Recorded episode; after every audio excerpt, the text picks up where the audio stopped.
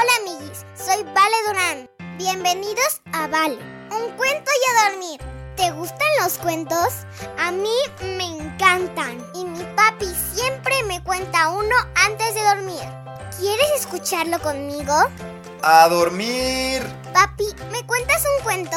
Mm, ¿Ya te lavaste los dientes? Sí. ¿Ya hiciste pipí? Sí. Vale, un cuento y a dormir. Frida Kahlo, pintora. Del libro Había una vez Mexicanas que hicieron historia. Escrito por Pedro J. Fernández. La pintura ha llenado mi vida. ¿Te digo algo? Creo que no hay mejor trabajo que el de ser artista. A veces, cuando pinto una sandía, por ejemplo, no solo veo una cáscara verde, sino que me doy cuenta de que las sombras son una mezcla de azul y morado que se alarga sobre la mesa de madera.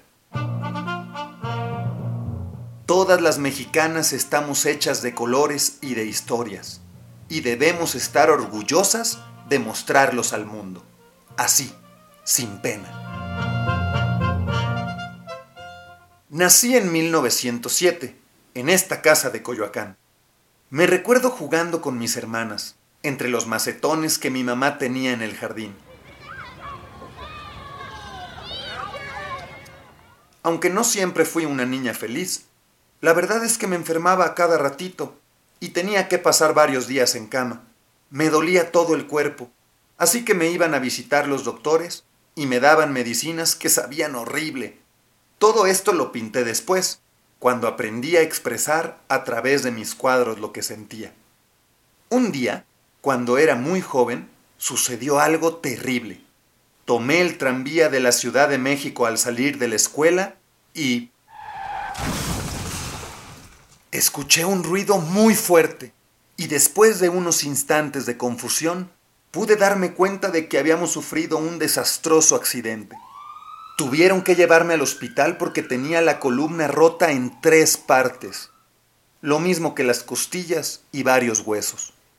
Tuve que quedarme en cama muchísimos días para poder curarme, y como estaba muy aburrida, me puse a pintar todo lo que veía y sentía.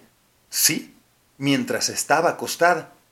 Cuando me recuperé, conocí a Diego Rivera, un pintor que se había hecho famoso por sus murales.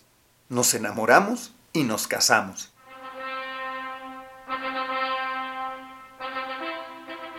Hicimos muy buena pareja. Yo aprendía mucho de Diego, pues era un gran pintor, y al mismo tiempo le enseñaba mis pinturas. Los dos nos hicimos famosos, y lo bueno es que yo nunca fui la señora de Diego Rivera, ni él fue el señor de Frida Kahlo. Cada uno tenía su propio estilo y un lugar para pintar. También llamé la atención de todos, porque empecé a usar trajes mexicanos, trenzas y muchas joyas. Cuando enfoqué mis pinturas en mí misma, en mis dolores y mis sentimientos, en todo lo que vivía junto a Diego, los mexicanos prestaron atención. Mi popularidad empezó a crecer tanto que fíjate nada más, viajé hasta París para exhibir mi obra. ¿Quién lo hubiera dicho? Luego llegué a Estados Unidos para exponer en el Museo de Arte Moderno de Nueva York, en el Instituto de Arte Contemporáneo de Boston y en el Museo de Arte de Filadelfia. Mis pinturas han dado la vuelta al mundo, también mis opiniones. Muchas veces dije lo que pensaba sobre la política y el gobierno, el arte, la música y la pintura, la comida y las tradiciones. A algunas personas les gustaba mi forma de pensar, pero a otras no. Tus pensamientos e ideas tienen el mismo valor que los de un hombre. Una mujer siempre debe expresar lo que piensa acerca de su país y del mundo. Ahora debo permanecer en cama porque estoy mal de una pierna. Estoy triste, pero sé que la única forma de sentirme mejor es pintar todo lo que siento. ¿Quieres ayudarme? Entonces, acércame a aquel caballete, por favor. Te voy a enseñar cómo ser tú misma pintando. Frida Kahlo es una de las mayores representantes del arte popular mexicano en el mundo. En sus pinturas reinventó el papel de la mujer. Su incomparable estilo surrealista ha inspirado a otros artistas, tanto pintores como cantantes y escritores. Frida fue símbolo del feminismo mundial durante el siglo XX por haberse atrevido a hablar de sí misma por medio del arte. Murió en su casa de Coyacán el 13 de julio de 1954. Su funeral se llevó a cabo en el Palacio de Bellas Artes.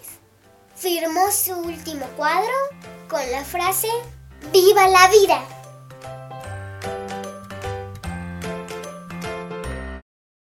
Y colorín colorado, este cuento se ha terminado. Ahora sí, a dormir. Buenas noches, mi amor. Buenas noches, papi. Que sueñes con los angelitos. Te amo, papi. Yo te amo más, mi princesa. Buenas noches, amiguis. Si te gustó este cuento, recomiéndalo a más amiguis. Ponle me gusta y suscríbete. Ah, y sígueme en mis redes sociales. Arroba vale, un cuento y a dormir. Ahora sí, bye amiguis.